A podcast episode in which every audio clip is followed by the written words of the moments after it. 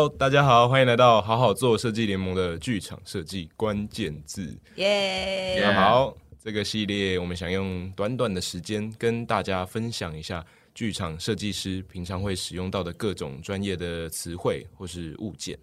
然后大家好，我是吴霞宁，喂，我是朱立欧，我是高一华，我们三个都是现在正在进行灯光设计为职业的设计师。嗨，大家好，嗨，不啰嗦，我们直接进入到我们今天的主题。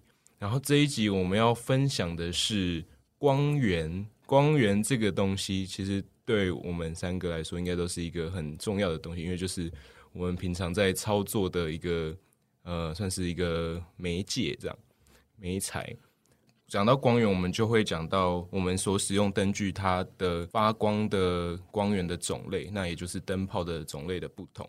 那我可以先跟大家介绍一下，从最传统的乌丝卤素灯泡来介绍起。那所有的那个鎢丝卤素鲁 乌苏鲁苏乌苏，所有的卤素灯泡，它的发光原理其实就是。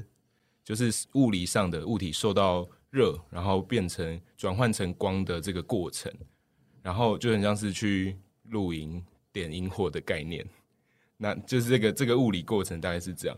然后只要灯泡的灯丝得得到足够的电，然后灯丝就会发热到一定的程度，就会开始发出光亮。这个发光的过程呢，就会产生光源，但同时它其实也会大部分能量会转换成热能，所以在使用这个卤素灯泡，传统的灯具上面，它除了发光之外，其实灯具本身也是会发热的。接下来可以由易华来介绍一下，呃，我们气体式的放电灯泡。好哦，那我接下来想要跟大家分享一下什么是气体放电灯泡。呃，气体放电灯泡呢，它在灯泡的外壳里头啊，会有电极和气体，还有金属这样的东西。所以当灯泡通电之后呢，呃，点灯装置会在电极之间形成高电压。那这高电压呢，就会激发气体来放电，也就是说会在气体内形成呃，让气体形成电的导体，让电流通过，所以灯泡因此就会点亮。所以就像一大堆小东西在灯泡里面冲撞。嗯，然后就对，就是产生一些什么游离电子啊等等之类的就会喷发出高亮度。对，然后然后呃，重点是气体呃，应该说是灯泡里面的这些气体啊和金属的种类啊，就会决定这种气体放电灯泡的呃，譬如说发光的颜色啊，还有其他的放光的特性。哦，哎，那这样子的话，我觉得其实很多听众不太清楚，我们在剧场里面哪些灯是卤素灯，然后什么东西会用到气体放电式灯泡嘞？那其实卤素灯，呃，最基础就是一般最常见的传统灯具，包含那种帕灯啊，或是佛式聚光灯 Fresnel，或是那种呃利口的椭圆形反射镜的聚光灯。哦，就是如果没有加色纸打出来黄黄的那些灯，哦，那就是传统灯，我们都叫传统，都叫传统灯。那气体放电式气体放电式灯泡是哪些的？一华？通常就是传统灯以外的其他，譬如说你在呃演出以后看到会自己本身会摇来摇去、晃来晃去，转变一些特别效果，那些我们把它叫做是电脑灯的 灯具。讲到他们很过动。电脑灯的灯具啊，然后还有一些像是那个 follow，就是追踪灯，也会是用气体放电灯泡。你说就是一颗灯跟着人走来走去的那种，对对，追踪灯。那可是我想要说一下哦，我们刚刚介绍的，不管是气体放电或者是钨丝卤素啊，事实上这些东西并不是仅限于剧场当中才使用，它其实就是我们日常生活当中也有可能看得到的的灯具或是灯泡种类。譬如说，呃，我们平常家里头或者是办公室会用的日光灯，事实上日光灯就是气体放电灯泡的一种。OK，哦，他们也是气体在里面撞击产生光能。难怪有时候之前人家说打破日光灯就不要接近它，因为里里面可能有一些化学物质之类的嘛。里面蛮多的，而且主要是汞吧，是里面有水银的关系。嗯，对对，而且它是需要点灯的。大家有听有有抓到那个重点吗？它是需要点灯，就它不不是自己通电之后，就像呃鎢丝卤素灯泡这样子，已经有热辐射发光。对，它是需要有一个东西让它点起来。所以有时候我们会说，哎，那个灯那颗灯那颗电脑灯点不起来，其实也就是指他们这种特性。嗯嗯，了解。然后我觉得就是现在不管是不是在剧场里面，我们都会看到非常大量的 LED 的灯具。那我们也来解释一下 LED 是怎么运作的。LED 它就是一个呃，它的中文就叫发光二极体。你可以这样想象，这二极体里面有一边的电比较多，电子比较多；另外一边有一个洞，然后那个洞电子比较少。然后比较多的电子呢就会流进这个洞里面，一旦进去了这个洞，它们就会直接发光。它们并不像一般的钨丝卤素灯泡这样，是先转变成热能，热到一个程度，然后发光。对对对，所以它跳过了电能转热能转光能的途径，它是电能直接转光能。所以就是为什么全球现在都会尽量的去推动，就是 LED 很省电啊，比较省能源啊，就是可以非常普遍的运用在不管是剧场或是你的生活中，细给都空爱掉了，可以这么说。OK，好，那我接下来我想跟大家分享一下，那个其实灯泡的外壳也是有一些代码的。你的外壳是指它的灯泡的外壳哦，灯泡的外壳。玻璃的部分，对，灯泡的外壳，Okay, 玻璃，玻璃外壳这个东西，它其实是有一些密码的。什么意思呢？基本上灯泡的外壳呢，通常可以用一个或到多个不等的英文字母，再加上一个数字来做代称。嗯哼，那前面那个英文字母呢，代表的是灯泡外壳的形状。像譬如说，譬如说，如果它是一个管状，然后它就是 tubular，所以我们会是用 T 来代替。Oh. 那后面那个数字呢？这个这个有点神秘了。这个数字呢，是指灯泡外壳最宽处的直径。OK，嗯哼，好，最宽的那个地方的长度的意思。好，重点来了，它的单位是八分之一英寸啊，怎么这么奇怪啦？对，非常特别，非常特别，非常特别。OK，好，所以。我要讲，我要分享这个知识，原因是因为它其实不是只是剧场类型的呃灯泡才有这样子的的代称，而是泛指一般。也就是说，大家知道我们日光灯平常都会有听到什么 T 五啊、T 八呀，嗯、事实上那东西就是在讲这件事情。哦，五分之一英寸跟八分之一，不对，是是八分之五英寸跟八分八分之一英寸。我相信你真的是数学不好哎、欸，我社我社会组，我知道我知道。哎，T 八就是。一英寸，没错哦，哦总算有人听懂我在说什么，这样理解了吗？八分之八是不是？对对对，就是一英寸的英寸。对，所以观众观众应该跟我一样有很多这个疑问。哦，真的哈，我以为大家应该知道，我以为 T 五 T 八是它的长度，原来不是，是没有没有是它的最宽处的直径，对，是管径的那个直径。哦，所以他们不会用长度去分。长度长度都是制式的啊，就是看你要买多长灯管啊。灯管有一尺两尺，有些比较长，比较短的。呃，对对对啊。但是有时候你需要比较短，但是比较厚的，你就要挑 T 八的短的，五的短的，T 五比较小吧，T 八比较粗啦，T 八比较粗。吴霞宁，完蛋，霞宁露出一点，天哪，数学是什么？真的哦。然后除了灯泡的外壳啊，有一个代码，其实我们的灯座也有代码哦。像我们常常在家里会用到的，你的台灯，如果你是要转转转转转把灯泡转进去的话。那这种头呢，我们就是会用一开头，A B C D E 的一，然后呢，嗯、最常见的后面就会写一二十七，这个二十七的数字其实是灯泡它前面螺纹的直径，对，所以会有很多不同的什么一十一十二一十四一二十七，那么请问一十跟一二十七哪一个灯泡比较大呢？吴香宁。一二七啊，答对。然后那个二十七的单位是公里，也就是它其实是二呃二点七公分的意思。对，就是二十七米里厘米，millimeter 啦。我觉得你还是尽量不要讲英文比较好。二十七 mm 呐，好不好？对，就是一二十七头哦。哎，通常我们在讲那个灯泡的时候啊，好像其实也会需要讲到色温跟衍色性这样子相关的知识。不过因为色温，我们会另外有一集再特别说明。那想你要不要先跟大家分享一下衍色性大概是什么概念？好啊，其实衍色性的话，它的英文叫做 Color Rendering Index。Yeah，C R I。耶，yeah, 我们两个至少是一国的。以后有英文的部分，我们就 cue 你，好不好？我们就会说什么什么的英文，然后你就接着念，就这样子。好，我再重复一次，是 Color Rendering Index。不对，这跟我们刚才说的，你要说我们的颜色系的英文是，对，英文是 Color Rendering Index。OK，简称 CRI。对，呃，这个数值啊，其实，在我们有时候买一些灯泡的，就是不同光源的时候。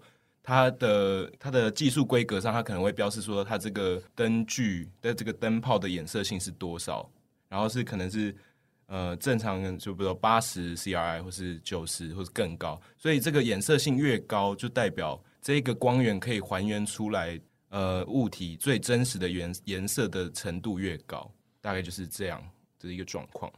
那那我那我补充一下哦，基本上呃呃光源的颜色性啊，跟它呃呈现在光谱分布的状况其实有关系。LED 光源它如果在光谱上面呈现出来的话，它的那个光波可能会是不连续的，或者是分布的不够均匀，造成它的颜色性相对来说比较差。这是一个补充。再来就是嗯，一般来说啊，我们会说日光的光呃的颜色性可以到一百。哦，是可以是呃那个颜色的颜色性的高是高到这么多的。那同样的钨丝卤素光源其实也可以提供到颜色性大概也到一百这样子的的程度，就是相对来说的颜色性是很好的。好，所以在在那个其实，在剧场里面，其实其实还是蛮多人偏好使用传统的灯具，就是所谓的就是所谓的钨丝灯泡的传统灯具来做它的照明工具。但是最近应该是前两年吧，就是我这边就是大概简单说明，就是欧盟好像有在推动一个，呃，把所有娱乐在娱乐产业里面使用的照明的卤素灯泡都禁用，这这个这个算是一个禁令这样。然后同时在国外的有有一个，应该也是在欧洲的一个灯光设计师的协会里面，他们也有提出反对，因为他们觉得，呃，一个是现在。使用的传统的灯具，如果一次全面性的禁止的话，那个把全部的灯具它汰换成 LED 灯具，其实也是一笔很大的开销，以及一个很大大部分资源的浪费。然后，另外是他们认为在呃使用这个传统的卤素灯具上，就是其实只有在演出的过程里面使用。那在演出过程里面使用，其实跟一般相对家用来说，它的使用的时间不是那么长，然后其实所所消耗的呃功率啊，或是所浪费的电，可能也没有那么多。所以就是前阵子就是国际上有这个，就跟比较跟灯光有关，也是跟我们产业比较直接有相关的一个这个禁令。嗯。简单说，就是钨丝卤素的钨丝卤素灯泡相对来说是比较不环保的光源，对，就是就刚刚的的的认定来说是这样。但是因为它可以提供的，譬如说颜色性，或者是那个呃光提供出来的那个质感。事实上是目前其他的光源，譬如说气体放电啊，或者是 LED，比较好像有点达不到的。嗯、所以对于剧场呃灯光设计师来说，其实我们都还是很希望可以拥有呃鎢丝卤素灯泡发出来的那个光线的质感，所以才会有刚刚以上的那些活动或者是反应这样子。那就希望他们可以就是一边进化 LED，然后慢慢汰换，这也不是就是一次可以全部换掉啊。对，因为。你知道效果，我们要追求的效果跟环保应该就是一直冲突。那你们最近有用到 LED 的经验吗？哦，之前我看过一个演出啊，然后在演出里面就有像是日光灯一样的光源出现。然后在看完演出之后，我就发现，哎，这个日光灯怎么调光这么顺畅啊？然后光线也都很均匀，这样。然后我就进一步去问到剧组里面的人，才发现他们其实是用 LED 的光源去取代原本的日光灯。这件事情，所以其实，在 LED 的应用上，现在已经慢慢的在全面的入侵中，这样。嗯，现在就是我们熟知的那些灯具啊，基本上他们的光源全部都逐渐都在改成 LED 类型的啊，就是 LED 的 PA、LED 的 Fresnel、嗯、LED 的 EIS。嗯，是不是已经没有 LED 做不到的事情了？因为它就就是它现在就真的是一个趋势啦。嗯，对。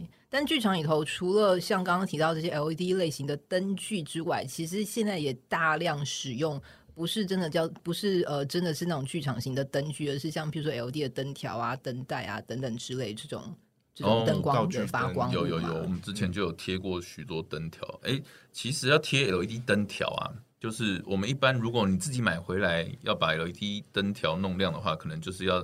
接一个变压器啊，然后把它接电。但是在剧场里面，我们通常会需要希望这个灯条是可以进到灯光的控制器，然后呢，跟着场上其他所有灯一起明暗变化。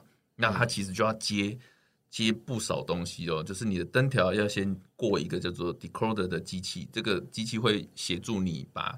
那个灯光控制器的语言告诉 LED 灯条，就是哎，你现在要亮红色，还是要亮黄色？哦、对，还是要变成白色？解码器。对，它是类似一个解码器。嗯、那这个解码器要再接一个一个一个变压器，是啊，这个变压器再进到我们剧场里面的电，所以其实一条的话也就算了，如果你有三四十条的东西，其实它就会是一个很庞大。那当然也会有人是，比如说整台整台车子上面都要是 LED 灯条，然后又可以移动，那你就还要再考虑到可能要弄汽车电瓶给它啊，什么地方可以放啊？嗯，就基本上我觉得，如果在台上有看到一个很大量装置的 LED 灯条，其实我觉得那个后面应该是很大的工作量。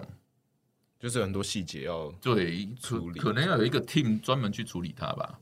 嗯，对，所以有呃，像我们之前做过比较大，相对来说比较大规模的制作，就是像这种 LED 类型的的。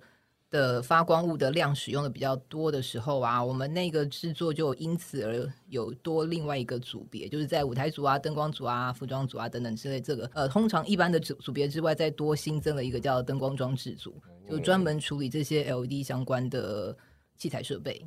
因为毕竟其实这些东西，他们老实说，他们其实也是一个系统。所以它不是只是单纯的就是有有有什么物件，它其实就是要一个另外一个系统，然后好好的规划跟呃也是要做那个系统上面的维护。所以、嗯、对，就做大量的时候，曾经就是发生过特别有一个灯光装置组来处理这种事情。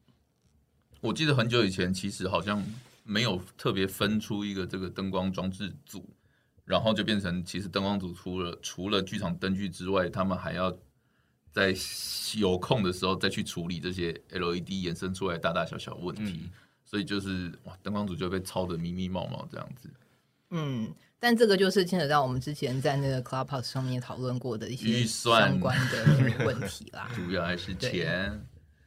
啊，希望以后有那个灯制组的都可以，呃，希望以后有 LED 灯的哈，然后我们都可以挤出一些额外的费用来请一个灯制组，我们效果会比较好哦。嗯好，我觉得今天讲光源就差不多到这边喽。感谢各位的收听，欢迎大家到 Facebook 和 Clubhouse 搜寻并加入好好做设计联盟，持续追踪关于剧场设计的话题。当然，也可以把你们对这个节目想要回馈的留言留给我们喽。那我们今天就这样吧，谢谢大家，拜拜。拜拜。